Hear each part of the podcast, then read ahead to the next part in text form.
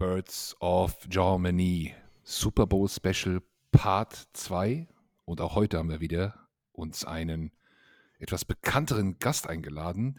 Diesmal bin ich der Hauptverantwortliche dafür. Ich freue mich sehr, weil ich ihm sehr gerne zuhöre und jetzt auch mit ihm sprechen darf. Von der Footballerei, der Daniel Jensen bei uns. Hallo Daniel. Sehr schön. Vielen Dank für die Einladung. Und Vitek ist leider krank, aber diesmal unser Gerald. Hallo zusammen. Ihr beide kennt euch ja schon ein bisschen. Äh, ihr habt letzte Woche schon mal in einem Podcast gesprochen. Ähm, aber das haben vielleicht auch nicht alle gehört. Oder es geht den Leuten wie mir. Ich habe es zwar gehört, aber das meiste schon wieder vergessen. Deswegen müssen wir da nochmal reingehen. Aber erstmal natürlich ganz offiziell, Daniel, danke, dass du da bist. Du machst bei der, bei der Footballerei, äh, bist du natürlich in den normal allgemeinen Footballerei-Shows ab und zu zu Gast. Du hast einen eigenen Chiefs-Podcast, Chiefs Kingdom. Du das hast Kingdom. Einen, Ganz fast knapp daneben, Das oh, Kingdom. Das Kingdom, Entschuldigung. Das ist die deutsche Version vom Kingdom, Das Kingdom. Das Kingdom Podcast, da geht es natürlich dann um die Chiefs, logisch. Und du hast ein Buch über Patrick Mahomes geschrieben, was auch bei Nicht-Chiefs-Fans durchaus beliebt ist. Ähm, und ich höre dich am allerliebsten, sage ich dir ganz ehrlich, im Lockerroom.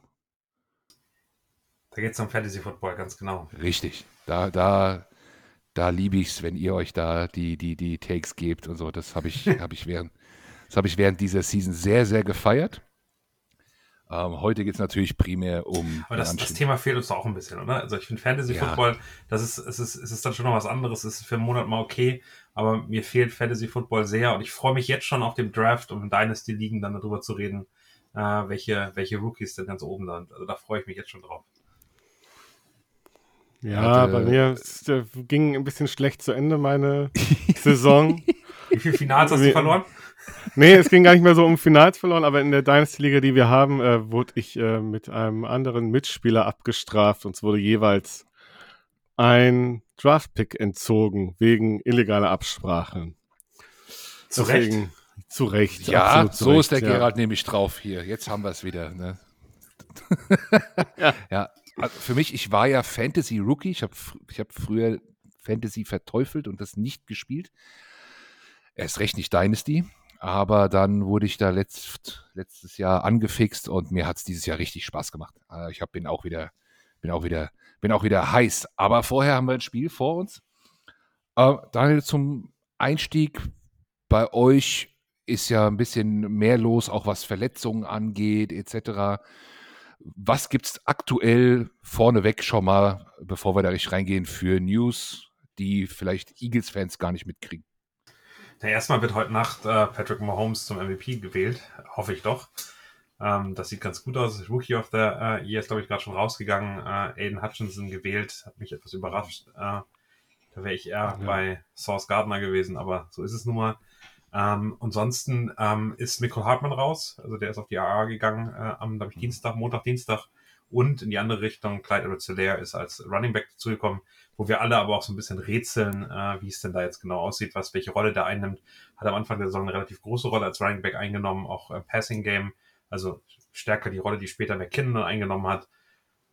Aber obwohl das ein First-Round-Pick ist, sind die Chiefs alle nicht so richtig happy mit ihm. Also eigentlich äh, läuft er seinem Potenzial noch hinterher. Und ob jetzt Ronald Jones oder Clyde edwards am Ende der dritte Running Back sind, ich glaube, äh, McKinnon und Pacheco wird da nicht viel ändern an den Snap-Counts und an den, an den Positionen. Das heißt eher so minimal mal für, für einzelne Plays oder eben eine Verletzung. Ähm, ansonsten sieht es auf der Verletzungsfront gut aus. Snead nicht mehr im Concussion Protocol. Ähm, Juju trainiert, ähm, Tony trainiert. Ähm, Holmes soll noch nicht bei 100% sein, aber er soll alles für den Gameplan Nötige gut machen können. Also da erwartet euch, ich weiß, ihr habt solche Themen habt ihr ja nicht. 22 äh, Starter, alle 22 äh, fit. Aber bei uns äh, sieht es auch wieder ein bisschen besser aus. Okay. Ähm, von meiner Seite bewusst bei der MVP-Erwähnung von Mahomes kein Widerspruch. Ähm, ich, bin, ich bin da d'accord. Gerald, du auch? Ja, das hatte ich letzte Woche auch schon gesagt. Ich denke, da führt ja. kein Weg dran vorbei, diese Saison. Auch wenn Hertz eine überragende Saison gespielt hat und weil, glaube ich, auch zu Recht dann Runner-up ist. Ja, zwischendrin war ich mal so Mitte, Anfang drittes Drittel der Season, war ich mal auf dem Hertz MVP-Train. Aber ich wurde dann auch wieder realistischer. Also zum einen hat er ja dann auch weniger gespielt und zum anderen hat Mahomes dann auch nochmal gezeigt, was das ist. Und äh, ich kann mich an einen Tweet erinnern, ich weiß nicht mehr von wem er war, von jemand Bekanntem, von einem Fan. Ich fand ihn aber sehr gut. Der hat geschrieben, eigentlich sind wir alle unwürdig, Mahomes zuzugucken. und ich finde die Gewohnheit so krass drauf. Also ich habe am Ende des Jahres einfach mal 2022 die krassesten Chiefs-Szenen bei uns im ähm, Newsletter gemacht und dann fällt dir mal so auf, was der innerhalb von zwölf Monaten gemacht hat. Und also mit 360-Grad-Drehung und dann Ball rein, irgendwie No-Look äh, nebenbei, selbst irgendwie gegen die Bengals in der, in der Regular Season dieser, dieser Superman-Sprung, um das an, um versucht in die Endzone zu kommen. Also es ist einfach obskur, was dieser Mann in, in zwölf Monaten an an Football produziert hat, wo, glaube ich, äh, vor 10, 15, 20 Jahren äh, eine ganze Saison von allen 32 Teams irgendwie da ist. Und ich glaube, das ist die Highlights, die wir da sehen. Ähm, es ist eine Schande, dass, dass, dass man das gar nicht mehr so wertschätzen kann, weil man es irgendwie erwartet von Mahomes. Ja, hat das so ein bisschen auf eine eigene Klasse auch gehoben. Ne? Es gab schon früher Houdini und sowas, aber Mahomes ist nochmal was, was ganz anderes. Ähm, das muss man auch respektieren, auch anerkennen. Also da gibt's gibt's. Unser Franchise hat ein unfassbares Glück, dass dieser Mann äh, äh, dahin gekommen ist und dass das im Draft sich so ausgespielt hat. Das muss man ganz klar sagen. Also als Chiefs-Fan ist man hat man auch lange harte Zeiten, so ähnlich wie ihr auch ähm, gehabt, aber es ist äh, am Ende ein, ein unfassbarer Glücksgriff, der, der den Chiefs da gelungen ist. Egal wie viel man gescoutet hat und gewusst hat, dass der sich so entwickelt hat, das konnte keiner ahnen. Er hat sich auch irgendwie teilweise selbst gedraftet zu den Chiefs wie man das so aus dem New Heights Podcast mitbekommen hat, ne? mit, mit ihm zusammen. Weil er war davor schon, also es ist ganz spannend, zwei Jahre vorher ähm, war ähm, Brad Weech, der jetzige GM, der damals noch Chef-Scout war, schon in Texas Tech, hat ihn sich angeguckt, hat ein Gefühl dafür gehabt. Also die waren extrem früh dran äh, und hatten da vielleicht auch einen Vorteil. Und trotzdem war das, also es war so, so, so, so kurz davor, dass die Saints sich den geholt hätten. Also der hätte auch gut bei Sean Payton landen können und der Nachfolger von Drew Brees werden können. Also da fehlte nicht viel. Und das ist, glaube ich, immer, immer das, das Quäntchen Glück, was du dann am Ende brauchst. Ja. Gut. Gerald, bevor wir richtig reingehen, wie ist so deine Stimmungslage? Meine zum Stimmung Super zum Super Bowl. Ja. Ach, die könnte ähm, volatiler kaum sein. Also es gibt äh, wirklich äh, Situationen, da bin ich total gehypt, habe richtig Bock drauf und denke, es wird wir sind unschlagbar, uns kann gar nichts passieren. Und dann gibt's, ertappe ich mich auch in Momenten, da sitze ich dann am Schreibtisch, habe gerade mal eine schwarze Wolke über den Kopf und denke mir, ich habe keinen Bock auf Montagmorgen und dann da mit äh, halb vertränten Augen dann quasi oh. nur, nur das Konfetti betrachten zu dürfen und dann aus, aus, unserer, aus unserer Watchparty da rauslaufen zu müssen. Deswegen, also es geht hin und her. Ich bin mir absolut unsicher, was dieses Spiel betrifft. Aber habe richtig Bock drauf und es darf jetzt auch echt langsam losgehen. Und du hast ja auch noch ein bisschen was zu organisieren, ne? Du organisierst ja unsere Watch Party in Hennef bei Köln. In Hennef ja. bei Köln, ja, wo auch die, wo die bekannte Sportschule ist. Also es ist wirklich 20, 20 Minuten vor Köln mit, mit der S-Bahn. Wer Lust hat, gerne kurz melden bei mir. Äh, gibt es noch ein paar äh, Plätze? Es gibt noch es gibt immer Plätze. Für, für grüne Brüder und Schwestern gibt es immer Plätze. Die Chiefs-Fans übrigens in Hamburg gibt es auch noch Plätze. Gerne bei mir melden. Äh, ein paar Plätze haben wir noch. ja. Ein paar Chiefs-Fans haben wir uns auch. Die sind auch willkommen. Ist ja in Ordnung. Irgendwie. Und die beiden Franchises verknüpft ja irgendwie so viel. Ich glaube, das ist schon. Das geht schon Hand in Hand, dass man da gemeinsam gucken kann.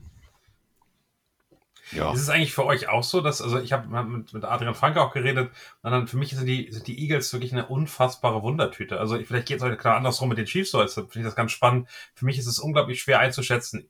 Ihr seid gut, das Team ist unfassbar stark, aber ich weiß nicht, wo, wo gut das ist. Also wie gut ist im Gegensatz zu diesen AFC-Elite-Teams, die Top 3, Top 4, äh, wo die Eagles da stehen, kann ich unfassbar schwer einschätzen, weil es einfach keinen wirklichen Lackmustest gab in der Saison vielleicht die Cowboys einmal, aber mir fehlt so, ich, ich fühle mich so total unsicher, wie gut sieht die Defense gegen ein richtig gutes Offensivteam aus? Hatten die das schon? Hatten sie es nicht?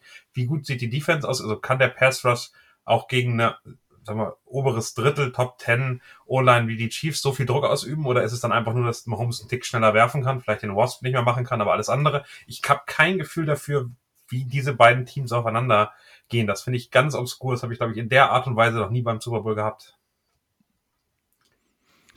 Ja, Gerald, erzähl mal, was du im Off äh, schon gesagt hattest. da bin ich jetzt gerade überfordert. Gib mir ein Stichwort, bitte. Coaching der Chiefs. Ach so, Coaching, ja, Coaching der Chiefs. Ja, das ist ja jetzt nicht so direkt auf, auf, auf die Frage bezogen. Also ich weiß auch nicht, was, was wir können. Also ich glaube, wir können ein ganz starkes Team sein. Wir hatten auch nicht so einen richtigen, also das ist, glaube ich, jetzt wirklich so. Wir treffen auf die stärkste Offense die wir die ganze Saison über gesehen haben, während, während die Chiefs auf die stärkste Defense treffen werden, die sie bisher gesehen haben. Ich glaube, deswegen weiß keiner genau, was jetzt da genau passieren wird. Welche Angst ich habe. Obwohl, wir haben auch schon gegen die 49ers gespielt, von daher, also die hätte ich als Defense ähnlich eingeschätzt und äh, da sahen die Chiefs wirklich gut aus. Also das. Ja, gut, stimmt, hast du recht, ja. Das ich, will ich nicht unterschlagen, hast du recht, aber die 49ers sind ja kein Gegner. nee, aber wovor ich wirklich Angst habe, was ich ihm oft gesagt habe, auf was äh, Carsten hinaus möchte, ist, ich habe wirklich Sorge vor den, um zu zitieren in, aus einem Podcast, den diabolischen Plays von Andy Reid. Man weiß ja nie, was der aus, seinen, aus seinem Hut zaubert, ob es dann wieder irgendwie so ein Ringelreihe wird. Und ich meine, das haben alle, fanden alle schlimm, aber als ich es gesehen habe, ich habe selten das, so ein gut, so schlimm? ein gut einstellen. Ja, ja, viele haben sich darüber aufgeregt, fanden, es wäre arrogant. Ich fand es super, weil es einfach so gut einstudiert war. Es war ja wirklich auf dem Punkt, wirklich, die, die sind ja nicht irgendwie irgendwie da rausgelaufen, sondern auf dem Punkt da rausgelaufen, wo sie rauslaufen mussten. Das war super. Das war kein Holding, das würde ich mal festhalten. Das war kein Holding. Ja, da haben wir noch Alter. was gehabt. Ja, Holding hatten wir auch die Saison ein paar. also ich habe mich bei dem Ringle Peace Play kaputt gelacht. Ich fand das jetzt auch nicht unsportlich oder so. Ich, ist, NFL ist auch Entertainment. Das ist unsere größte Rivalry. Also ich meine, am Ende, das macht ja, macht ja Reed ganz oft, gerade in solchen Spielen. Es geht auch darum, diese Rivalry am Leben zu halten. Und Al Davis versus Lamar Hunt, Chiefs gegen Raiders, das, ich finde, das gehört dazu. Also es gehört auch dazu, da was Besonderes zu zeigen und da was abzuliefern, was man vielleicht am Ende nicht erwartet. Und es war ja eine Hommage, das kann man auch sagen. Ähm, der gute, gute John Gruden ist ja nach dem Sieg im Arrowhead, äh, hat er ja äh, Busrunden äh, ums, ums Stadion gemacht und äh, daran sollte das ein bisschen erinnern. Ah, okay. Ja, das, hat, das ist mir jetzt neu. Ja, gut, aber vollkommen zu Recht dann auch noch. Als äh, Rache geglückt mit, mit Erfolg. So soll es doch sein. Also ich fand es toll, ich fand es super anzusehen, war sehr gut. Ganz stark. Ja.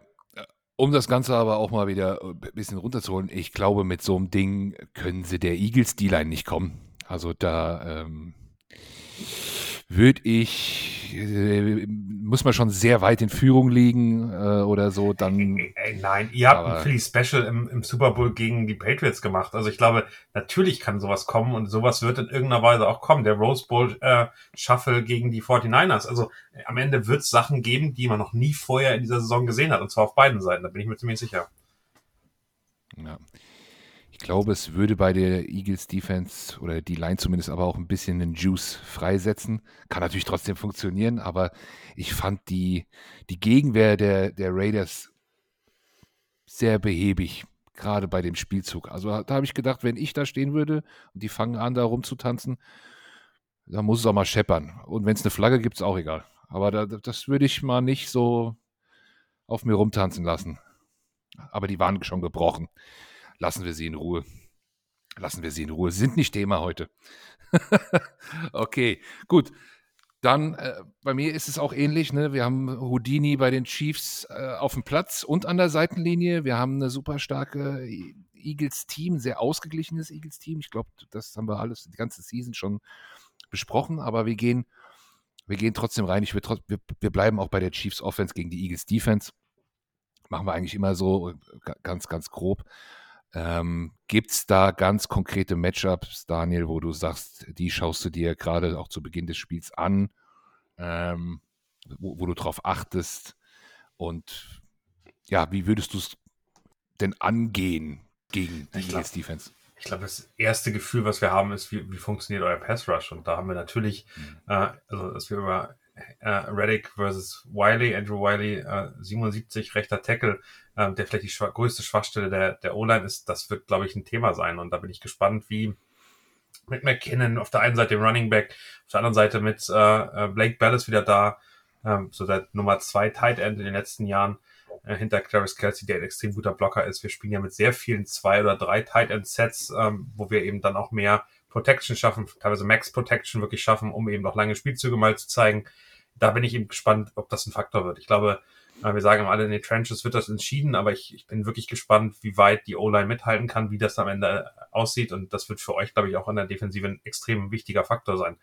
Mahomes unter zweieinhalb Sekunden äh, durchschnittliche Zeit zu geben, den Ball zu werfen, wäre für euch, glaube ich, notwendig, um zumindestens die langen Plays zu verhindern und ein bisschen Entwicklung zu haben in den Plays. Das wird wahrscheinlich schwierig. Ähm, ihr werdet fast nicht blitzen, äh, sondern meistens mit vier Mann kommen. Da kann man wirklich in irgendeiner Form mit ausgehen. Und äh, ich bin gespannt, wie da gespielt wird und wie da was gemacht wird. Und dann ist es natürlich die Frage, und äh, das Duell hast du immer, könnt ihr in irgendeiner Form äh, Travis Kelsey stoppen? Und äh, das, äh, glaube ich, ist wirklich interessant. Ihr habt jetzt nicht den Dervin James von den Chargers, der irgendwie körperlich äh, plötzlich da mithalten kann. Und ich bin gespannt, da haben wir, Gerard, auch schon drüber geredet, wer das dann sein wird. Ist das Edwards? Äh, holt ihr einen Safety nach vorne? Wie sieht das eigentlich dann ganz genau aus? Und welche Duelle sehen wir dann? Gibt es überhaupt eine Manndeckung? Wenn es keine Manndeckung gibt, viel Spaß mit Travis. Also am Ende ist das wirklich, glaube ich, eine ex extrem interessante Frage und wo wir länger drüber reden sollten, weil das mir immer viel zu kurz kommt. Ähm, etablieren die Chiefs gegen die Eagles das Run-Game. Also ihr hattet zeitweise in der Saison mit mit dem Run-Game die größten Probleme in der Defensive und ich bin gespannt, ähm, ob das ein, einfach ein Thema der Geschichte ist oder ob das etwas ist, was man auch zum Laufen bringen sollte. Hm. Gerald, was meinst du? Ich äh, eine Frage noch zu den Tight End Sets. Also, ne, also drei Tight End Sets. Ähm, klar, den einen Receiving Tight End kennen wir alle. Travis Kelsey ist ganz klar. Ähm, die anderen beiden, ist damit jetzt zu rechnen, dass die auch äh, Reception, Receptions bekommen oder ist äh, eigentlich sind die eigentlich nur zum Blocken da auf dem Feld? Nee, also, also Blake, ja. Blake Bell, der Belldozer, das ist der Mann, der, also Mahomes macht ja seit seinem verdrehten Knie und der Kniescheibe, die irgendwo am, äh, am Unterschenkel war, keine QB-Sneaks mehr. Das heißt, ganz oft, Blake Bell wird auch im QB-Sneak eingesetzt. Das ist so ausrechenbar und jeder weiß, was passiert, dass es nicht so richtig effektiv ist. Aber ich glaube, da ähm, können wir gleich nochmal drüber reden, weil gerade die Red Zone Defense, ähm, äh, Red Zone Offense, da sind die Chiefs wirklich nicht doll drinne. Ähm, und dann hast du eben Jody Fortson und das ist wirklich schon eher Typus Kelsey, nicht ganz so körperlich, aber auch ein guter Receiver, der kann auch gut Bälle fangen. Und im Prinzip hast du mit Juju ja fast den vierten Tight End, der auch sehr Big Body ist, der prinzipiell ein ähnliches Format hat, der auch im Slot spielen kann. Das heißt, darauf verteilt sich das. Und also so ganz so unterschiedlich mit zwei Titans und Juju drauf und drei Titans. So ganz unterschiedlich sind die dann gar nicht. Und ganz oft stellen die sich auch wirklich sehr eng nebeneinander auf und laufen ähnliche Routes, ähm, also Kelsey und Juju, um dann irgendwie dann wirklich auch die, die Verteidiger auseinanderzunehmen und zwischen diese Zonen auch reinzukommen. Also es ist wirklich ganz spannend zu sehen, wie sich das so ein bisschen aufteilt und was da passiert.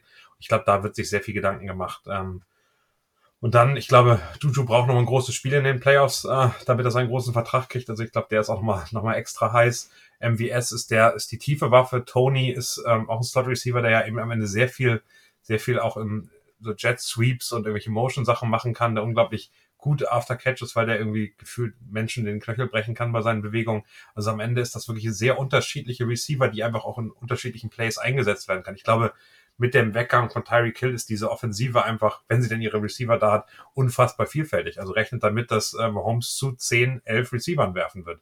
Und das ist, glaube ich, das, was so schwer zu verteidigen ist, weil man wirklich dann einfach durchprobiert und guckt, wer, wer ist heiß, wer fühlt sich gut an, wer ähm, kriegt es gut hin, äh, da weiterzukommen. Und das ist das, was, was so entscheidend ist und was es so schwer macht, das zu verteidigen.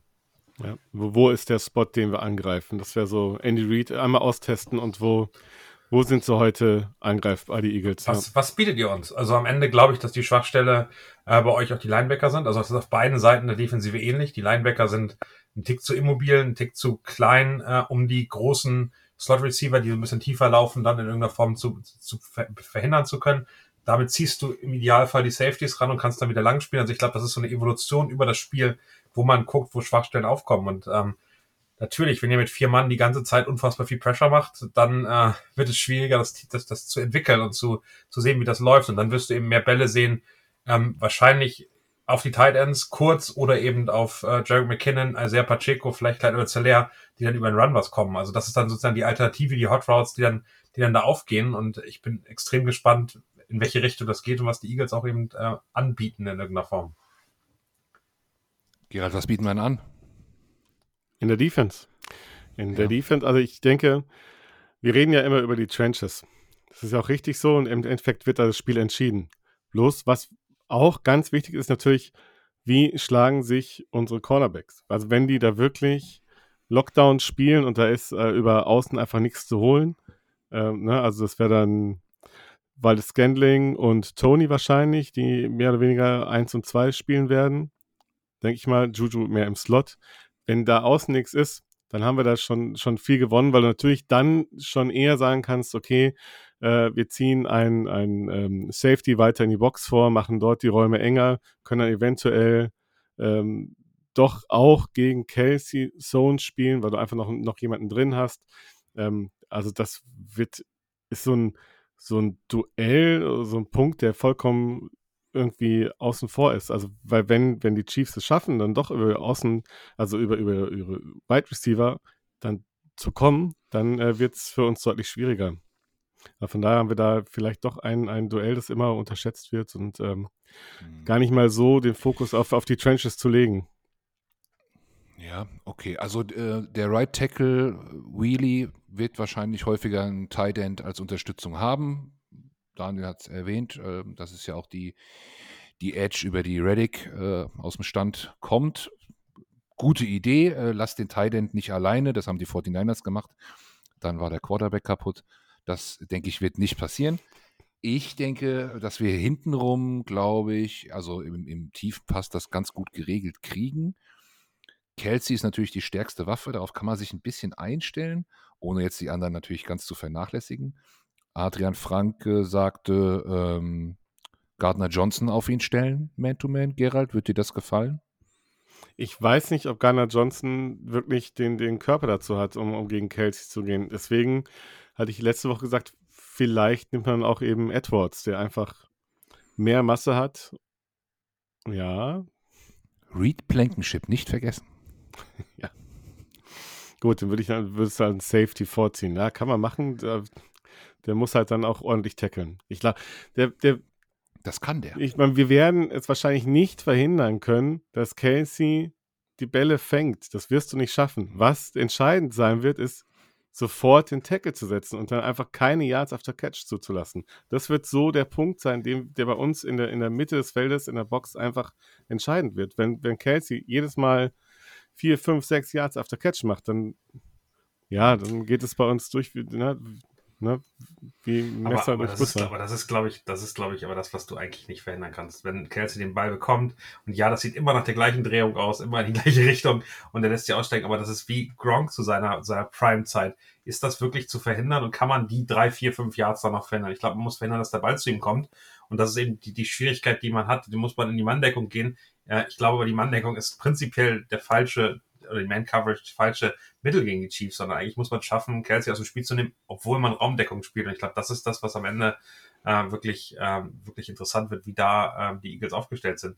Und daher gucken wir mal, wie, wie das passiert. Aber ich rechne auch mit mindestens zehn Targets auf, auf Kelsey, weil das ist der Weg, mit dem man sicher vorgehen kann.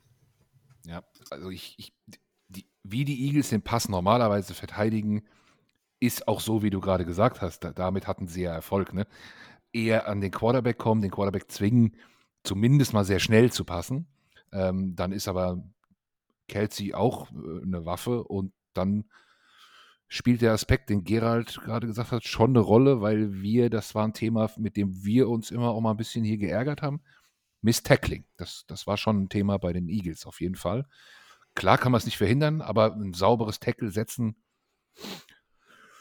wäre schon hilfreich. Äh, immerhin, weil sonst hast du ja ein First Down nach dem anderen. Also dann wirft Mahomes ein schnelles Ding, mal links, mal rechts und das wird auch so lange gespielt, wie es funktioniert.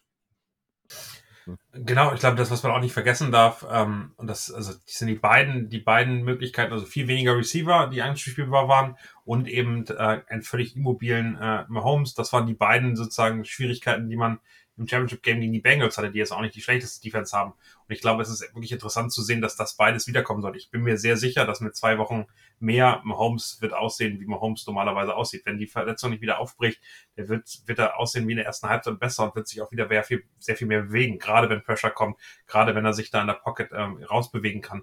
Und da bin ich wirklich interessiert, wie das funktioniert, weil dann geht es ja wirklich um lange Coverages ähm, halten, die die Leute raushalten, gucken, dass man sie nicht äh, freilaufen lässt äh, und improvisieren lässt in irgendeiner Form. Und da bin ich sehr gespannt, wie die, wie die Eagles dann am Ende aussehen. Also, weil das ist ja etwas, was jetzt gegen die Bengals überhaupt kein Faktor war, was aber normalerweise eigentlich die, die Superkraft von Patrick Mahomes ist. Mhm. Ähm, Gerald, haben wir gegen mobile Quarterbacks, ich habe jetzt auch wirklich so lange überlegt. Ja, wir haben gegen einen gespielt. Das war Justin Fields. Zugegeben sehr mobil. Ich habe gedacht, hab gedacht, du sagst Daniel Jones, weil der ist ja auch einigermaßen mobil. Ja, der ist auch einigermaßen mobil, aber jetzt äh, gegen uns äh, nicht so sehr gewesen. Aber es war Justin Fields. Der hatte auch äh, einige lange Runs dann mit dabei. Ähm, mhm. Da hatten wir aber jetzt auch nicht die allergrößten Probleme. Der, glaube ich, es waren zwei längere Runs. Ansonsten war es in Ordnung. Äh, haben wir den einigermaßen Schach gehalten. Wir gehen ja auch dann gegen mobile Quarterbacks ja auch gerne mal also in, in eine Five-Man-Front und schauen dann, dass wir den dann wirklich dann in, der in der Pocket halten, dass er dann nicht rauskommt. Das ist ja bei uns auch möglich. Von da, daher da würde ich mich sehr freuen, wenn ihr eine Five-Man-Front gibt äh, und der Coverage so viel Platz läuft, dann, dann da freue ich mich drauf. Wirklich. Ja, müsst ihr, wir müssen ja natürlich schauen, was du kannst ja eine Five-Man-Front anzeigen und dann trotzdem noch dann, dann fallen lassen. Ne? Das, äh, da sind wir ja dann zum Glück mit Leuten wie Sweat und, und Reddick halt dann ähm, variabel genug in, in der Front. Aber je nachdem, wenn, wenn, wenn äh, Mahomes sich entscheidet, äh, irgendwie nach außen zu rollen, dann kann man natürlich dann gucken, dass du dann dementsprechend dein, dein Defensive End dann da hinterher schickst. Ja, Fünf-Mann-Front war auch äh, zu Beginn des Spiels gegen die 49ers, als es noch 0-0 stand und die, das Running Game der Niners auch sehr respektiert wurde, war das natürlich sehr häufig. Ich glaube, das können wir diesmal nicht, nicht ganz so ein, deutlich machen. Aber ähm, ja, das ist, das ist wirklich, wirklich interessant, weil ja, da muss man doch wieder den Tight End. Ja, die Linebacker, Daniel hat schon recht, die Linebacker müssen mobiler, wenn, wenn die ein gutes Spiel haben, müssen schon sehr schnell reagieren, sehr schlau lesen auch. Ähm, das wird, das, das wird schwierig. Sollte ja, es kommt ja ganz drauf an. Es kommt ja ganz ja. drauf an. Also wenn unsere, wenn, wenn, wenn äh, Slay und Battery die Receiver vollkommen in Schach halten, dann kannst du auch locker ein, ein, äh, ein Safety mit nach vorne ziehen. Dann kannst du auch eine ganz andere Front bilden. Wenn, wenn die da Probleme haben, ja, dann ist es natürlich nicht so weiter möglich. Dann, dann musst du natürlich da mehr ähm, Too High spielen, ja. Ja, am Ende rennt ein Sky Moore durch oder so, ne? Auf einmal, aus dem Nichts. ja. In diesem Spiel ist einfach alles möglich. Bevor hier nicht irgendwie Kickoff war, ich, es ist so schwierig, da was vorherzusagen, weil, wie gesagt, Andy Reid ist gut. Es ist, wir spielen ja hier nicht gegen irgendwie, also auch wenn die Receiver der, der, der, der Chiefs jetzt nicht mehr die allererste Güte sind, die sind ja, das sind ja trotzdem keine Blindgänger. Die können ja schon auch Football spielen, sonst wären die nicht in der NFL. Smith Schuster, ja, der hat auch gezeigt, dass er es kann, weil Scantling kann Big Plays machen. Tony war, glaube ich, auch ein mhm. First-Round-Pick, wenn ich mich richtig erinnere. Also es sind ja, es sind ja keine vollkommene Tröten, die da auflaufen. Also Casey, komm, da brauchen wir nicht mehr drüber sprechen, der ist halt ne, zusammen mit Mahomes ist wahrscheinlich eines der, der besten oder das beste Tandem, das es so gibt in der Liga. Also das ist jetzt keine, keine Pfeifen-Offense, die da auf uns zukommt, ja. Ja, das ist, das ist klar. Und es gibt auch noch ein Running Game, das hat Daniel ja am Anfang auch äh, betont, dass, dass es ja auch noch gibt. Ich frage mal andersrum an Daniel. Das Spiel gegen die Bengals war ja relativ knapp. Wie, sehr, sehr relativ knapp, ja. Ja, ich war persönlich mit den Nerven schon ein bisschen fertig, deswegen habe ich es nicht ganz mehr, war nicht mehr ganz so aufmerksam. Es gab gar keine Nerven bei euch. Das kann eigentlich, das kann nur der Freudenalkohol gewesen sein. Ja, um die Uhrzeit vielleicht. ja, und die, ich mache mich ja vor dem Spiel mehr fertig wie, wie währenddessen. Das ist ja das Problem. Ähm, aber wie hat, wie hat denn die Bengals Defense das Spiel so knapp halten können? Vielleicht beschreibst du das mal. Äh, sie hat nach und nach unsere Receiver aus dem Spiel genommen, würde ich sagen. Ähm, also sehr effektive Mittel. Haben, haben, am Home sind sie nicht wirklich rangekommen, also haben sie irgendwann angefangen, dann äh, die Receiver nach und nach äh, aus dem Spiel zu befördern. Ähm, aber es ist also am Ende ähm, war eben die Problematik, ich glaube, der Run wurde gut gestoppt, ähm, also der war in Ordnung, aber jetzt nicht sensationell. Das heißt, die Run-Defense war da. Sie haben ähm, versucht, Pressure zu machen ähm, und haben natürlich auch geguckt, dass, dass Mahomes ähm, einfach wenig, wenig Möglichkeiten hat. Aber die Bengals in der Vergangenheit, ich glaube, da kann man mehr drauf gucken.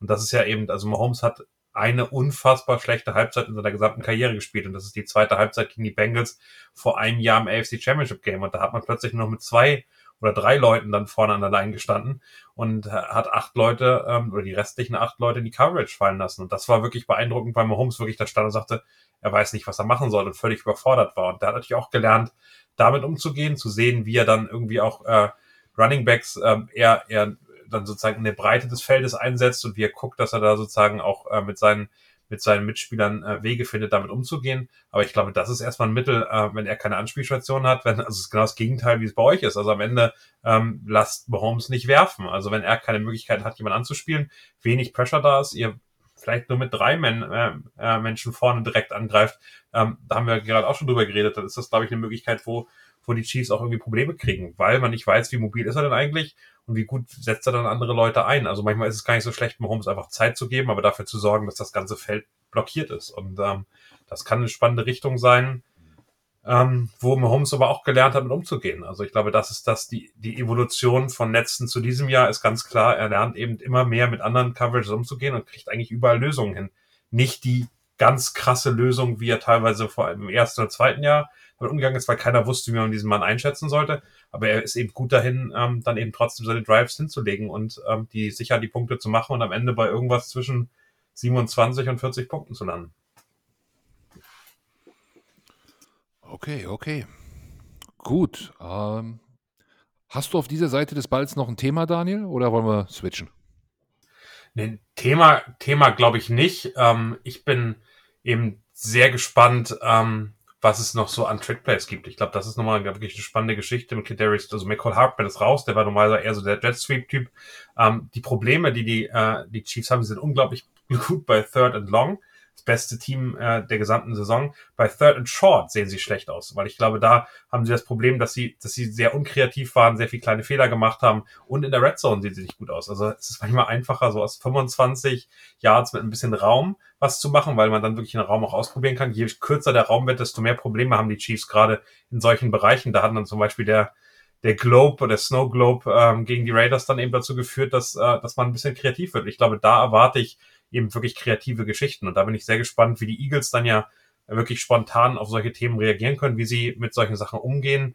Ähm, Michael Hartman hat drei Spiele nacheinander immer einen äh, Touchdown gemacht am Anfang der Saison, wo er sehr viel so Jet Sweeps und äh, kurze Pässe und Überraschungen. Ich glaube, da werden wir Kadarius Tony äh, relativ aktiv sehen und ich bin gespannt, was es da noch dazu gibt, weil das ist eine Schwäche, die die Chiefs haben, auch gegen die Bengals wieder. Ersten beiden Drives direkt einmal äh, nur jeweils drei Punkte und dann wirklich dominant im Spiel zu sein und trotzdem nur mit keine Ahnung, vier Punkten zu führen, das ist eben das Fatalste, was dir passieren kann.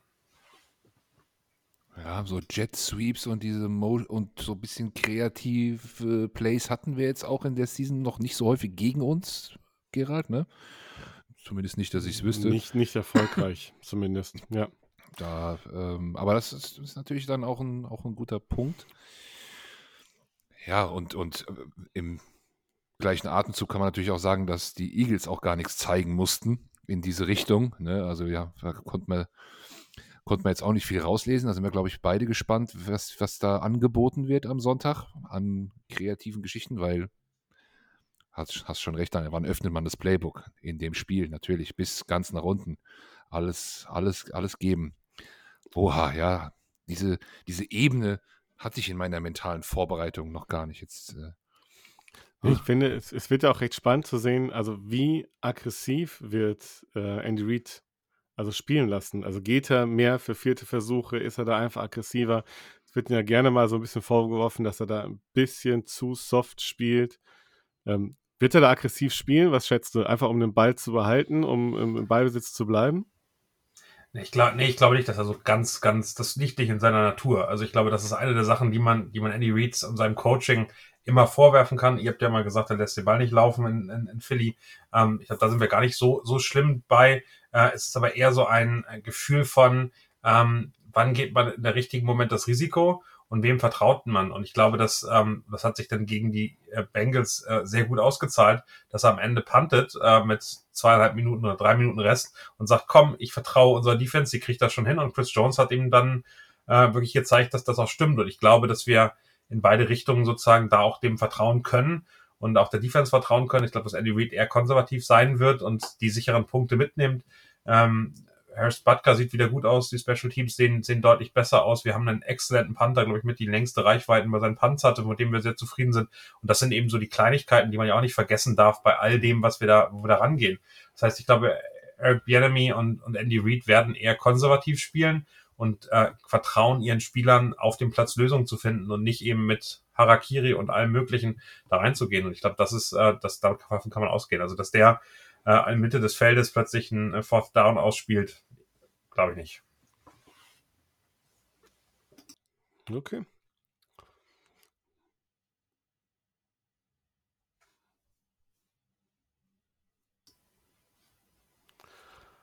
Carsten, du bist noch remuted. Das ist natürlich sehr schlau, Klassiker. ähm. Es war, war sehr spannend, das, was du erzählt hast. ja, Pantomime ist aber im Podcast ganz schlecht. Ähm, ich wollte nur sagen, so was, was Daniel auch noch mal sagte, auch mit diesem, dass sie im längeren Versuch auch fast besser sind als Short. Das spricht ja so ein bisschen für so ein eher so ein, für uns in der Defense dann so ein eher so ein Bend-Don't-Break-Ansatz zu fahren, zumindest zum Start. Das haben die Eagles in der Season auch ein paar Mal gemacht und sind dann, sind dann aber gewechselt in einen, ja, auf die Fresse-Modus, in Anführungszeichen, weil der Gegner es aber auch zugelassen hat. Das wird hier natürlich ein bisschen, äh, wird, wird deutlich schwieriger. Aber eine sehr schöne Überleitung auch von Daniel, dass er gesagt hat, der Defense auch vertrauen. Also das Coaching der Chiefs wird der Defense auch vertrauen. Wenn wir jetzt mal auf unsere Offense gucken, ähm, unser Coaching, unsere Art, wie wir spielen. Ich habe da so drei Punkte, aber mal so im ganz allgemeinen. Gerald, wie siehst du denn, du darfst jetzt mal anfangen. Was machen denn die Eagles gegen die Chiefs Defense? Was machen die Eagles? Die Eagles machen das, was sie machen müssen. Also erstmal, was glaube ich auch jedes Team machen muss. Also wir, wir haben natürlich, wir müssen die RPOs etablieren, wir müssen ein gutes Run-Game bekommen und wir müssen dann auch zur richtigen Zeit und gegen die Chiefs gerade auch einfach über die Mitte des Feldes spielen. Ich denke, dass, äh, ich denke, dass wir dort dann Räume bekommen werden, weil man äh, Jones wird wohl gedoppelt werden. So wird man versuchen. So, also was macht man, damit es nicht möglich ist? Immer gedoppelt. Egal, ja. 70 Prozent ja. im, im, in der Regular Season, 80 Prozent gedoppelt in Double Teams gegen die Bengals. Das ist er gewohnt. Also ja. Das ist ja, aber deswegen wird man dann, um das vielleicht rauszunehmen, wird man dann natürlich dann noch, noch weitere Spieler an die Line stellen. Ob man dann sugert und dann doch wieder zurückgeht, ist was anderes, aber man wird auf jeden Fall, es werden sich da Räume dann eher in, in, der, in, in, in der Box vielleicht ähm, ergeben und deswegen muss Hertz dann eben auch viel über die Mitte gehen. Slants auf AJ Brown haben die Saison immer sehr gut funktioniert, da war er sehr stark, auch mit Yards after Catch. Also das sind, das sind die Punkte, die wir gehen müssen. Einverstanden, Daniel. Stimmt das oder ist das Quatsch? nee, das ist, das ist vollkommen richtig. Ich glaube, ich glaube, dass ich ähm, das Duell da in, an der Line also Chris Jones wird seine Möglichkeiten haben und der wird auch, auch, auch Ärger machen und der wird gedoppelt werden und trotzdem wird er seinen Pressure hinkriegen, weil der ist nicht zu stoppen. Also wahrscheinlich der most unstoppable man in, in die NFL äh, zurzeit. Aber auf der anderen Seite ähm, kommt es eben sehr darauf an, was macht der andere Rest an, an Pass Rush denn überhaupt? Wie kommt der mit dieser wirklich überragenden O-Line dann am Ende äh, klar. Kalaftis, ähm, der hat am Anfang der Saison so gut wie gar keine One-on-Ones gewonnen. Am Ende wurde er stärker, wurde auch belohnt mit seinen Sacks, die er bekommen hat.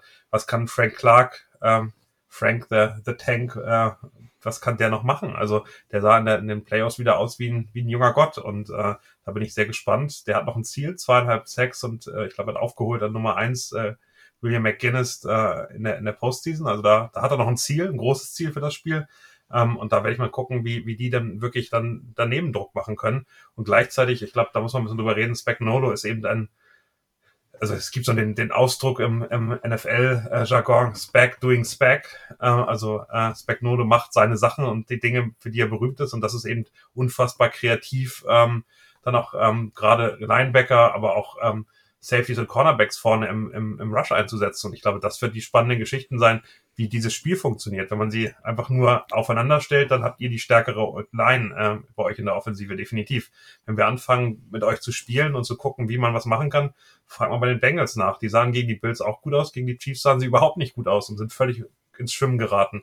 Und ich glaube, das ist was Spannendes, wo man sehen muss, was kommt. Äh, wichtig und entscheidend wird, Jalen Hurts nicht, nicht äh, laufen lassen zu können, euer anderes Run-Game nicht etablieren lassen zu können. Und wenn wir das schaffen, wenn die Chiefs da hinkommen, dann freue ich mich darauf, Jalen Hurts werfen zu sehen. Und ähm, da kann er das Spiel gewinnen. Also das, also am Ende äh, sieht das auch teilweise ganz gut aus, wenn man sich das Passer-Rating nach Zonen so ein bisschen anguckt. Ähm, dann sind aber gerade die kurzen Pässe unter 10 Yards das, was ähm, das Problem da sein kann. Und ähm, das ist natürlich genau die Zone, die man hinwirft, wenn schnell, schnell Pressure kommt, schnell Druck kommt. Und äh, wenn er Zeit hat und sich das angucken kann, dann findet er eben auch die Separation bei AJ Brown, bei Devonta Smith. Ich glaube, das ist genauso die Situation, die man sich da angucken muss. Die, das Backfield bei den Chiefs, das ist extrem jung, aber ähm, dafür, dass es so jung ist, hat es extrem gut gehalten. Und mit Snead, der zurückkommt, auch ein Justin Reed, bisher weiterhin bei den Chiefs keine Interception. Vielleicht ist die für dieses Wochenende dann mal dran. Mhm. Ja, also das mit den zweieinhalb Sacks gegen Lane Johnson ist das ja dann, richtig? Habe ich jetzt extra nochmal nachgeguckt. Das wären dann mehr als Lane Johnson die letzten vier Seasons zugelassen hat, insgesamt. Also das ist wirklich eine hohe Aufgabe. Mache ich mir jetzt nicht so viel Sorgen. Aber ich muss sagen, ich mache mir echt ein bisschen Sorgen für Lane Johnson. Ich glaube, der wird einen ganz schön, ja, wird einen ganz schönen Stresstest unterzogen werden. Was, was er denn kann, wie sehr also angeschlagen 100% ist. fit ist er nicht, oder? Nee, nee, genau. Er ist eben nicht 100% fit und ich glaube schon, dass man sagt, okay, dann lass uns mal gucken, was, was hat er drauf, was kann er und vor dem Hintergrund des Championships Games kriegen wir ihn vielleicht dazu, dass er doch wieder in den Fallstart-Modus geht. Dass die Flaggen diesmal doch fliegen, nachdem sich alle darüber beschwert haben, dass. Können wir, dass können, Flaggen, über, können, wir, können wir, über Flaggen gar nicht reden. Karl okay, Shepard ja. an, an, Seiten, an, der, an der Seite habe ich einfach nur Angst vor diesem Referee. Das ist ein, ein Idiot, der hat äh, den Chiefs äh, mindestens ein Spiel gekostet, 16, 18 äh, im, im Divisional Game gegen die Steelers. Ähm, da gab's da gab's ein Holding, glaube ich, gegen Eric Fischer. Ähm, das also das hat man hätte man sich in Zeitlupe zehnmal angucken können, das war es nicht und hat die Steelers das Spiel gerettet. Ähm, und auf der anderen Seite hat er auch, ähm, also wenn man sich die Strafen anguckt, die meisten Strafen jemals im Super Bowl in der Halbzeit.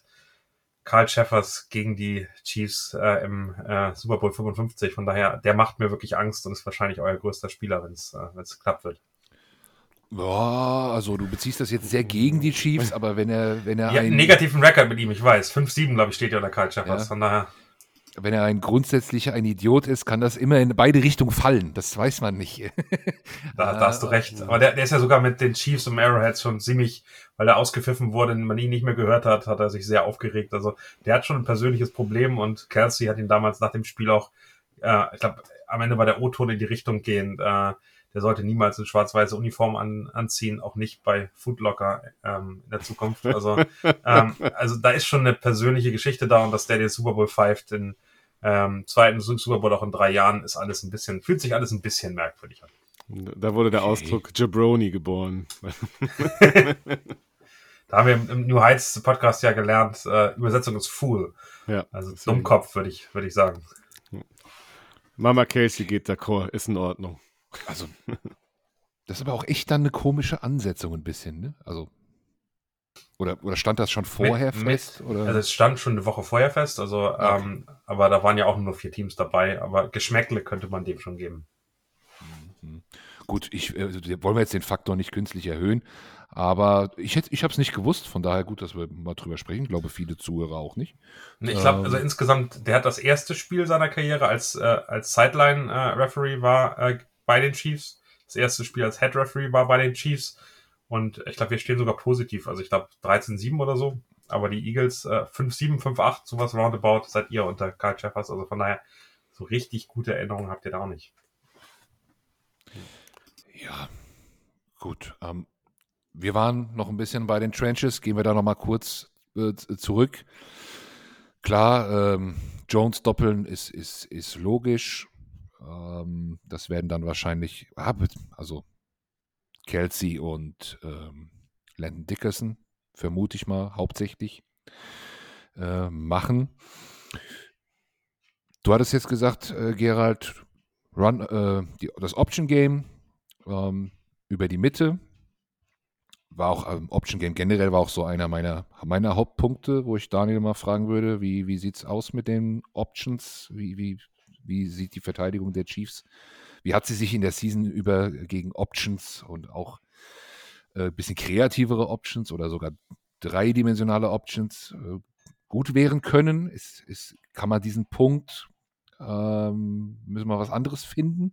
Gibt noch zwei andere, aber oder sagst nee, du, ich glaube, ja. ich glaube, dass das, wenn das funktioniert, auch, also es ist eben schwer, die Chiefs Defense wirklich einzuschätzen, weil die sich über das Jahr sehr entwickelt hat. Also weil da so unfassbar viele junge, junge Spieler drin sind, ist es eben so, dass sie am Anfang wirklich sehr basisch gespielt hat und sehr basische Coverages gemacht hat, die Quarterbacks extrem gut lesen konnten und dann eben gerade auch mit Options sehr, sehr gut darauf reagieren konnten. Und jetzt wird die Defensive, also eigentlich mit Spiel zu Spiel, also es ist wirklich beeindruckend zu sehen, so mit Anfang September gegen die Bengals haben wir, haben wir ein bisschen damit angefangen und jetzt im letzten Spiel wird die eben immer kreativer und zeigt eben deutlich mehr Sachen an, die sie dann nicht macht und äh, das ist wirklich so Spagnolo-Style, dann äh, sehr viel mit den, mit dem Wirkung und mit den Looks zu spielen und in der ersten Halbzeit vielleicht zwei, dreimal was zu zeigen, was in der zweiten Halbzeit dann völlig anders gespielt wird und damit äh, zu Fehlern zwingt. Also ich glaube, diese, gerade das spielt ja ein bisschen auf die Options ein. Also was erkennt der Quarterback da, was macht er und macht er damit dann vielleicht Fehler? Und ich glaube, das ist genau das Mindgame, was Bagnolo sehr, sehr gerne spielen möchte.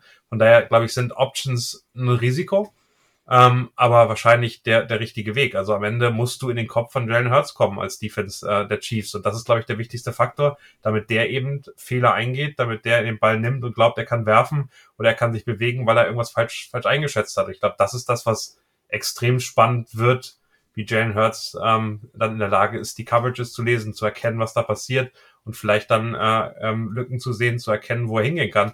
Und gerade mit seinem Scramble-Modus, mit äh, vielleicht auch auch, auch wirklich geplante Runs, äh, kann das auch dann sehr, sehr schmerzhaft werden, wenn, wenn er wirklich genau erkennt, was ihm angeboten wird und wo es, wo es Freiräume gibt, weil die gibt es natürlich immer. Und äh, ich glaube, das wird die entscheidende Frage sein. Wie intelligent ist euer Quarterback? Mhm. Wie intelligent ist er denn gerade? Und wie nervös ist er vielleicht auch? Ich glaube, intelligent intelligent ist das, will ich überhaupt, nein, die, die, Option Plays und so weiter, was er da macht, wie er liest, das macht er alles sehr gut, das macht er sehr, sehr gut, deswegen intelligent ist er, das ist gar keine Frage. Die Frage ist, und es ist es wirklich, wie nervös wird er sein? Ist er, ist er drüber, will er zu viel Risiko nehmen oder ist er zu nervös und traut sich nichts zu? Das ist, das ist dann die Frage, was, wie spielt Jalen Hurts? Oder bleibt er, bleibt er ganz ruhig? Ich meine, dieser beinahe Safety gegen, gegen die 49ers. Das war ja trotzdem immer noch sehr gut gelesen von ihm. Das, dass dies fast ein Safety wurde, lag nur daran, dass Nick Bosa einfach unglaublich gut gespielt hat. Also man muss halt etwas sagen, dass Jalen Hurts sich wahnsinnig gut entwickelt hat, dass der sehr viel cooler ist als noch vor einem Jahr. Und ähm, ja, aber trotzdem, es kann natürlich sein, dass er nervös wird und dann Bälle nimmt oder, oder Läufe nimmt, Scrambles nimmt, die, die man ihm angeboten hat, die aber eigentlich gar nicht da sind. Und das wird, das, das wird die Frage sein. Wird er auf solche äh, Fakes reinfallen? Wird, fällt er darauf rein? Ja, dann haben wir ein Problem. Bleibt er ruhig und bleibt vielleicht, und das ist dann auch der Punkt, bleibt er in der Pocket ruhig, sagt, okay, ich habe eine Pocket, die safe ist und ich muss mir keine Sorgen machen und muss nicht hier sofort ausbrechen. Ähm, wenn er das schafft, ich glaube, dann brauchen wir uns keine großen Sorgen machen in, in der Offense auf jeden mhm. Fall. Ja, ich habe vor seiner Ner Nervosität keine Angst eigentlich, zumindest nicht zu Beginn des Spiels. Ich habe ein bisschen Angst, wenn er in Rückstand ist, wenn er was, äh, wenn er was erzwingen muss, dass er dann vielleicht an, also eigentlich, er muss ja nichts erzwingen, aber dass er dann vielleicht was erzwingen möchte, was nicht so da ist. Äh, das wäre für mich so ein Thema und das haben wir ja die ganze Season auch gesehen. Die Eagles, man, man kann fast eine Wette abschließen. Ähm, zweites Play im Spiel, Big Play. Zumindest der Versuch. Immer. Ein Run, zweites, zweiter Spielzug, Big Play. Tief. Und wenn das funktioniert, und es hat, hat häufig funktioniert, manchmal aber auch nicht, hat das schon so einen kleinen Impact gehabt. Und dieses Big Play wird auch dann weiter versucht immer mal von den Eagles. Ne? Also die, die machen einen Run, Run, Run, Run, Run und auf einmal kommt wieder so, so, so eine Bombe. Ähm, ich glaube, es hängt ganz viel davon ab, ob die Eagles führen oder nicht. Ich glaube, das ist für mich eine ganz andere Offense, wenn sie im Rückstand ist und wenn sie führt. Gehst du damit, Daniel? Definitiv. Ich glaube, dass das, das ist die eine Sache. Die andere Sache, also ich glaube, diese Führung und der Druck, ähm, was erzwingen wollen, das, das geht bei ganz, ganz wenig Quarterbacks gut. Ähm, ich habe ähm, gerade auf, auf Instagram noch mal eine Seite vorgelesen aus dem Buch, was wir geschrieben haben über Patrick Mahomes. Das ist einer der wenig, wenigen Quarterbacks, der bei Druck besser wird. Also äh, wenn Third Down und Long da ist, dann äh, hat er Druck und er hat bessere ähm, Ratings und bessere ähm, EPA pro Play oder pro ähm, insgesamt als, als jeder andere Quarterback. Also ein, ein Aaron Rodgers bleibt da stabil und bleibt auf dem Niveau. Ein Patrick Mahomes wird besser und Jalen Hurts, da habe ich die Daten jetzt nicht im Kopf, aber ich befürchte, er wird eher ein Tick schlechter. Ähm, und das ist, glaube ich, eine ganz, ganz spannende Geschichte. Und was da mit reinspielt, und das finde ich auch nicht, nicht irrelevant, ist, dass er ja auch nicht bei 100 Prozent ist. Also die Schulterverletzung hat ja auch noch ein Thema. Und ich glaube, da geht es auch um Wohlfühlen. Und wie fühlt sich mein Arm an? Wie fühlt sich mein, mein, mein Wurf an? Äh, vertraue ich dem äh, wirklich 100 Prozent? Mahomes hatte ein Spiel im Dezember, wo er dann selbst gesagt hat, er war irgendwas am Anfang einmal ganz komisch stand und ganz komisch sich gefühlt hat. Und danach hatte er dann kein Gefühl mehr und äh, hat dann irgendwie ganz zwei, drei Bälle so ganz absurd überworfen, wo wir alle dachten, oh, was ist mit unserem Mahomes passiert? Äh, der spielt ja gar nicht mehr so, wie er normal spielt. Da hat er gemeint, ja, fühlt sich komisch an, habe ich mich schlecht im Spiel dran gewöhnen können, ähm, muss ich mich jetzt einmal hinsetzen das Wurfgefühl wieder bekommen und dann geht das schon. Und das kennt man ja auch bei Basketballspielern, die irgendwie sagen, hey, sie haben jetzt eben kein Hotstreak mehr, sie fühlen sich nicht mehr wohl und dann irgendwie anders, anders spielen müssen. Und ich glaube, so ähnlich fühlt sich Jalen Hurts in den, in den Playoff-Spielen insgesamt aus meiner Sicht an. Der ist nicht da, wo er teilweise vor der Verletzung war und eine Sicherheit, die er hatte. Und ich glaube, das ist ein Faktor, wenn das wirklich dann hundertprozentig gefordert wird. Du musst jetzt Third Down und Dong und du musst jetzt konverten. Dann bin ich gespannt, ob dann die Bälle auch genauso kommen, wie sie Mitte der Saison ganz entspannt, ohne Druck in der zweiten Halbzeit mit, äh, mit drei Scores Führung kamen. Und da war man also echt sagte, krass, der hat ja seine Unsicherheit aus dem ersten Jahr dann irgendwie abgelegt und sieht ganz anders aus. Und das, da bin ich gespannt. Also ich ähm, bin da bei euch. Das ist der Moment, wo, wo es wahrscheinlich darauf ankommt, ob die Offensive klickt und ob sie dann mithalten kann mit der, mit der Offensive der Chiefs. Ja, äh, ich gehe damit auf jeden Fall, klar. Ähm, gegen die 49ers haben wir auch, ähm, ja, gar keine Big Plays mehr gemacht und da haben die 49ers das auch sehr gut verteidigt, das muss man auch dazu sagen, definitiv. Ganz stark in der Passverteidigung gewesen, aber ich gehe schon davon aus, dass die Eagles mit AJ Brown mal versuchen werden, eure jungen Corner mal abzukochen und äh, das auch relativ glaube, früh. Eher, eher Devonta Smith sogar für mich noch, oder? oder also Smith? Ich, das, also ich, das ist ja eher so mein Gefühl, dass der, also ich habe bei, bei AJ Brown immer das Gefühl, dass er so weit im Slot auf die Linebacker und da irgendwie sozusagen noch, noch mehr eingesetzt wird. Devonta Smith bin ich gespannt, wer den covert. Also am Ende äh, erwarte ich Snead eigentlich bei AJ Brown oder eben Safety plus einen jungen Corner. Ich bin gespannt, äh, wer dann, wer dann Dallas Goddard übernimmt, weil das, das wäre sozusagen vom, vom Typus her für zum Beispiel McDuffie eigentlich zu groß. Da, da müsste man eigentlich Snead draufsetzen. Das jetzt hieße Devonta Smith und McDuffie. Und McDuffie hat unglaublich gut gespielt gegen, gegen starke äh, Wide Receiver, aber das könnte so ein, so ein Schlüsselduell in der Defensive sein, was ich mir sehr gut vorstellen könnte und äh, wo ich mir auch glaube, dass Devonta Smith einige Bälle ähm, dann, dann bekommen wird und mal getestet wird, wie es aussieht. Okay. Ich würde da gerne noch drüber reden, aber wir sind schon von der Zeit auch ein bisschen, bisschen weit. Ne? Das, das ist geil, das macht Spaß jetzt. Also jetzt äh, ähm, aber ich möchte, weil wir müssen noch ganz am Ende noch was anderes machen, das wird Spaß machen. Aber einen Aspekt haben wir noch gar nicht besprochen. Ähm, Gerald, vielleicht ganz kurz zur Not, wenn es bei den Eagles eng wurde, ne? Passe, Pässe kommen nicht an und Jalen Hurts, Aua oder so. Zur Not konnten die Eagles dann immer ihr Running Game durchdrücken und dadurch ein Spiel dann auch mal nach Hause fahren oder sogar auch noch davonziehen. Wird gegen die Verteidigung der Chiefs natürlich sehr, sehr schwer. Ähm, kurze Einschätzung. Also ich glaube, die Chiefs Run Defense ist jetzt auch nicht die stärkste Liga, wenn ich das äh, richtig jetzt in Erinnerung habe. Haben da auch schon immer wieder mal Problem, Probleme gehabt, glaube ich. Natürlich sehen die auf Papier besser aus als wir in, in den Statistiken. Ähm, aber ich glaube, wenn es drauf ankommt, wenn es gar nicht anders geht, äh, dann kriegen wir das Run-Game so weit also sollten wir soweit äh, in, in, in Gang kriegen, dass wir, und das ist halt wahrscheinlich der Unterschied dann zu, zu den Chiefs, dass wir halt mit vier Versuchen diese zehn Yards hinbekommen. Also wir, wir kreieren ja auch mit unserer Line auch Big Plays und zwar Runs. Die sind jetzt nicht wahnsinnig tief, aber also so ein 15 Yard Run, 20 Yard Run. Miles Sanders hat viele Runs über 20 Yards. Also das darf man nicht vergessen. Es ist einfach auch, sind unsere Big Plays. Die sind, sehen nicht so spektakulär aus, sind kein, ist kein Passplay, aber das ist immer noch da. Also von daher, wir haben einfach eine, eine sehr starke O-Line und dann, klar, manchmal versucht dann im Quarterback den Ball übers Feld zu werfen, tief zu werfen, nimmt er zwei, drei Shots. Dasselbe kannst du aber mit unserer O-Line auch mit dem Run-Game machen. Du kannst schauen, wo, welchen, welche Gap kann ich jetzt irgendwie kreieren. Von daher sehe ich das äh, nicht so unwahrscheinlich, dass wir dann auch, wenn Jane Hurts vollkommen nervös sein sollte, dann auch, ähm, auch ein Run-Game etablieren können. Aber es wird natürlich spannend zu sehen, wie die Chiefs dann darauf reagieren. Dann wird die Box natürlich sehr, sehr voll stehen. Mhm. Ja. Daniel, willst du darauf antworten? Oder? Also ich, ich glaube insgesamt, also sieht es gegen die Run-Defense wirklich gut aus. Ich glaube, da sind wir wieder im Thema, was ihr auch vorhin hattet, äh, geht sehr viel ums Tackling. Also am Ende kommen dann ja auch die Linebacker nochmal rein. Ähm, da, da sind wir, glaube ich, relativ gut aufgestellt. Ähm, ist ganz interessant, weil wir mal ein paar andere Leute auch in der, in der Box dann haben. Brandon Williams, ähm, der so als Veteran bei uns immer ein bisschen rumschwirrt und genau dafür dann da ist, wenn wir da, da irgendwie Probleme kriegen. Ich glaube, das ist dann wirklich eben eine, eine Geschichte, wo man, wo man ganz klar sagen muss, ähm, dass das entwickelt sich und hat eben dann auch damit zu tun, wie sicher und wohl man sich damit fühlt und wie man darauf reagiert. Aber ich glaube, also das ist immer so das, das kleine Thema, über das man so schlecht reden kann, äh, weil, weil wir nicht, nichts sehen und das auch nicht wissen, wie es läuft. Aber Tackling ist ein riesiges, riesiger Schlüssel. Wie viel Yards after Catch kriegt man?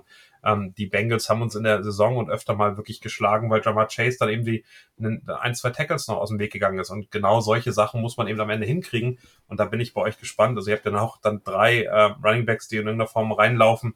Boston Scott hat, hat seinen Tag gegen die Giants gehabt. Äh, Miles Sanders sieht, sieht überdurchschnittlich gut aus, obwohl ich glaube, dass es, das haben wir letzte Woche schon, gar nicht so ein überdurchschnittlicher Running Back ist, aber eure Line einfach unfassbar Räume bringt und er die wirklich nutzen kann, weil er dann eben genau der richtige Typ dafür ist. Und Kenneth Gainwell ist ja so ein gefühltes Versprechen seit, seit drei Jahren. Ja.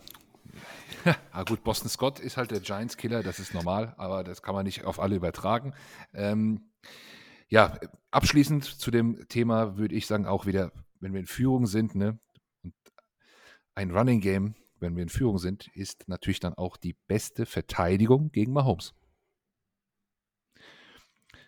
Ich glaube, das ist sowieso das Problem. Also wenn, und das ist ja also vielleicht auch ein bisschen eine Angst, die ich habe. Ihr seid ein bisschen das Team der ersten Halbzeit und habt oft in der zweiten Halbzeit dann nicht mehr so viel zeigen müssen und auch nicht mehr so viel gezeigt, ähm, weil es einfach nicht notwendig war während der Saison. Und die Chiefs sind Crunch-Time. Äh, ähm, dann wirklich extrem gut. Also je länger das Spiel geht, desto auf, auf beiden Seiten des Balles. Denn Chris Jones scheint eine unfassbare Fitness zu haben und eigentlich erst im vierten Viertel wirklich äh, warm zu werden.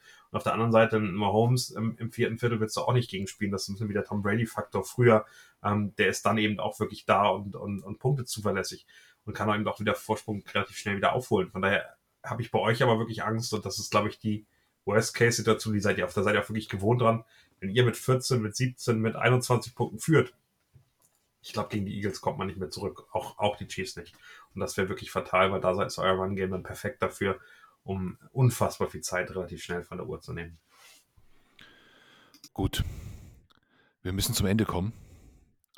Ihr dürft jetzt einmal richtig frei drehen, mal richtig hohl drehen. Äh, Bold Prediction oder Schlagzeilen, die ihr gerne lesen würdet am nächsten Morgen oder Pack, packt mal was aus. Das erste Unentschieden des Super Bowls nach fünf Stunden entscheidend die NFL. Beide Kelsey-Brüder bekommen den Titel. Mama Kelsey bekommt alle Ringe. Du ja, wolltest äh, es haben. Also ich habe jetzt versucht, so kreativ wie möglich zu sein. Fünf, äh, ja, und sehr diplomatisch auch, ne? Also hast ja jetzt gar nicht. Äh, also, also ich habe mir, ich hab mir heute zweieinhalb Stunden lang äh, gefühlt nur Heiz angehört. Ich glaube, der war wirklich so lang der, der Podcast. Und es ist am Ende wirklich so, dass man weder der Mutter noch dem Vater noch diesen beiden äh, Jungs irgendwie, äh, also bin ich auch, also hinter mir hängt ja auch, ihr seht, äh, auch ein Eagles-Trikot mit dem Namen Kelsey drauf. Äh, also am Ende tut einem das ja weh, dass einer von den beiden verlieren muss. Also ganz auf persönlicher Ebene, wenn man diesem Podcast folgt. Und wie schön wäre das, wenn wir da nicht eine Lösung finden. Also Jason Kelsey kann auch kurz vorm Super Bowl noch zu den Chiefs wechseln. Habe ich kein Problem mit. Aber das werdet ihr, glaube ich, nicht zulassen. nee, das ja, kommt, machen. kommt dir auch was ganz Wildes in den Sinn. Ne? Was ganz nee, sowas Wildes kommt mir gar nicht in den Sinn. Nee, also ich, ich bin jetzt gerade, weil wir den Podcast angesprochen haben, ich musste nur daran denken, äh, wie, wie mir Event Jason Casey in dem Podcast äh, gefragt hat, äh, welchen der beiden Brüder äh, die Mutter lieber hat und welchen sie eher retten musste. Und äh, also da wirklich äh, recht krass. Nee, ich, ich kann es nicht sagen, sowas Kreatives kriege ich gerade gar nicht hin. Ich bin da. Nee ich bin die Woche und jetzt die Tage, die haben mich wirklich gefordert und irgendwie, ich bin jetzt ein bisschen leer. Also vielleicht, äh, ich brauche jetzt einfach, ich brauche einfach nur das Spiel, das muss jetzt anfangen. Gut, gut, machen wir es anders. Also ich hätte jetzt sowas gesagt wie äh, Reed Blankenship wird Travis Kelsey einmal sowas von wegflexen. Ja, also wenn das passiert, dann gebe ich euch einen aus, das ist klar, ne? Also logisch. Andersrum, Andy Reid wechselt sich selbst ein, finaler Touchdown zum Sieg. Ja, oder so und, und wird von Eagles-Fans mit Cheeseburgern beschmissen. So, das könnte dann auch, auch da noch freut er sich aber eher. Wichtig, ähm, kein Senf drauf.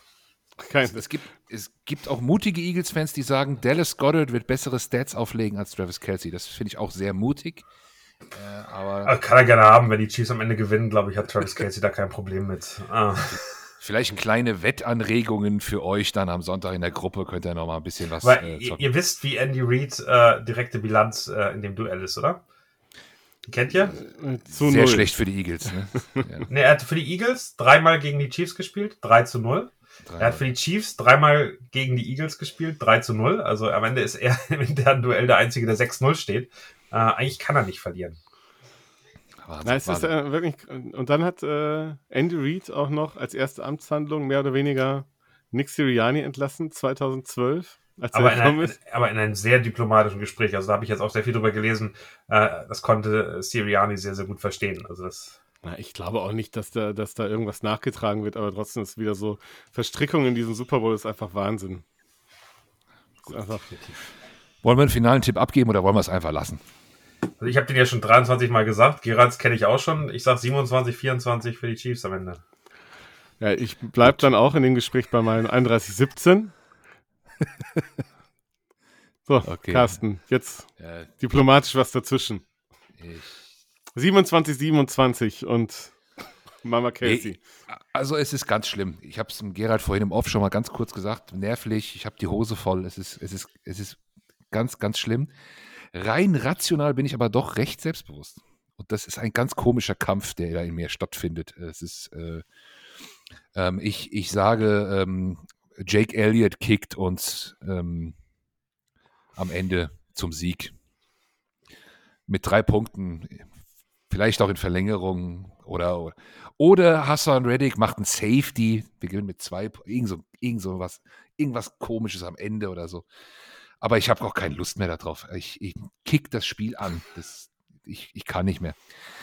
Ich kann nicht ich bin mehr. ja fast schon pfeift äh, das Spiel ab. Ich, will das, ich weiß gar nicht, ob ich dieses Spiel wirklich gucken möchte, weil es ist, es ist, es ist, es ist, ich, es ist am Ende, ist es ja, ist es ja auch einfach unangenehm. Wenn das dann positiv verläuft, das kennt ihr genauso ähm, aus 2017, da sitzt man hinterher, das ist eine super schöne Erinnerung. Aber so ein verlorener Super Bowl, der bringt auch keinen Spaß. Also, es fängt auch bei den ganzen Merchandise-Sachen an, weißt du, da denkt man so, oh, soll ich mir so ein Football kaufen mit dem Super Bowl-Logo? Hinterher ist das ein Super Bowl-Logo, da kann ich dann euch verkaufen direkt weiter, äh, für einen guten Preis, weil, also will ich einen scheiß Super Bowl haben von dem Mal, wo wir verloren haben, will ich ein Trikot haben mit so einem Patch drauf aus dem Jahr, wo wir den Super Bowl verloren haben? Nicht wirklich. Muss nicht Beim sein. Ball, Ball kann ich ja noch an die, an Eagles-Fans weiterverkaufen. Ein Chiefs-Trikot nehmt ihr wahrscheinlich nicht. Ja, außer wir machen es wie Mama Casey. Ja. Ne? Hier hängt alles. Also es hängt alles hier dafür, um das zu machen. Gar kein Problem. Ja, also ja, Kelsey-Fans sind wir alle. Darauf, da, darauf können wir, da kommt auch nichts mehr zwischen uns. Das, das können wir behalten. Alles andere äh, sehen wir am Sonntag. Aber Gerald, was wolltest du noch also sagen? Also für mich ist es so ein Super Bowl, wo ich echt keinen Bock habe äh, auf den Verlierer. Also wirklich, ich will, ich will, wie Daniel schon sagt, ich möchte da eigentlich keinen verlieren sehen, weil also für mich irgendwie, die Chiefs habe ich auch schon vor Jahren gemocht, wir haben immer sympathisch. Andy Reid finde ich sympathisch. Mahomes ist ein geiler Spieler. Travis Casey äh, ist ein geiles Pferd. Also so, die sind alle super ist ein super Franchise. Klar, und von den Eagles, dass ich die gewinnen sehen möchte, ist keine, keine Frage. Und dass ich die auch nicht verlieren sehen möchte. Also von daher. Aber soll ich das ja sagen? Nach dem, direkt nach dem AFC Championship Game gegen die Bengals habe ich gesagt, das war echt das wichtigere Spiel. Und es war, es hat so gut getan, dass es gewonnen soll. Ich war völlig emotional nach dem Spiel im Zuhause im Hotelzimmer. Ich dachte, krass, ey, was war, war, wie wichtig war das? Und das war wichtiger als das Super Bowl. Wenn du mich jetzt fragst und je länger wir drüber reden, desto, desto unangenehmer und mulmiger wird mein Bauchgefühl, wenn das irgendwie schief geht. Von daher, ich finde, das gehört dazu. Und äh, das ist ein Luxusproblem, was wir da haben. Und es ist sehr, sehr schön, Mitte Februar immer noch äh, dein Team Football spielen zu sehen. Ja. Äh, und äh, ich finde, man kommt auch über so eine Niederlage gut klar. Ähm, wenn das so eine Last-Second-Niederlage ist, dann, äh, dann vielleicht nicht. Aber ich glaube, die hatten wir alle auch schon in vorigen Playoff-Runden letztes Jahr gegen die Bengals, das hat unfassbar wehgetan. Das Spiel gegen die, die Buccaneers gar nicht so doll, weil es eben zu klar war. Also das war einfach so, so klar und deutlich, dass man irgendwie früher wusste, dass es vorbeigeht. Ich finde, ähm, da ist Football wirklich gemein und da habe ich auch, also wenn sogar wenn wir gewinnen, ähm, habe ich da kein gutes Gefühl, weil ich weiß, wie beschissen sich das anfühlen kann. Und äh, aber das, das ist dazu. Ja. Alles gesagt. Alles gesagt. Und äh, Daniel muss auch noch eine weitere Folge aufnehmen. Da könnt ihr natürlich auch gerne reinhören bei Das Kingdom. Chiefs Podcast. Kommt erst, kommt erst am Freitag, Nachmittag oder Abend raus. Also da ein bisschen Zeit haben wir noch. Ja, aber zwischen Freitagabend und dem Spiel ist ja auch noch eine lange Zeit. Da müssen wir uns auch irgendwie vertreiben. Also hört, da, hört da gerne rein. Äh, wenn ihr Interesse habt, ähm, schaut mal beim Daniel Jensen auf seinen Social Media Profilen vorbei. Und ähm, ja, dann wünsche ich uns ein angenehmes Spiel und äh, sage mal auf Wiederhören. Bis dann. Tschüss. Einen schönen, schönen Tag, schönen Abend. Ciao. Ciao. Gerald, ich bin fertig.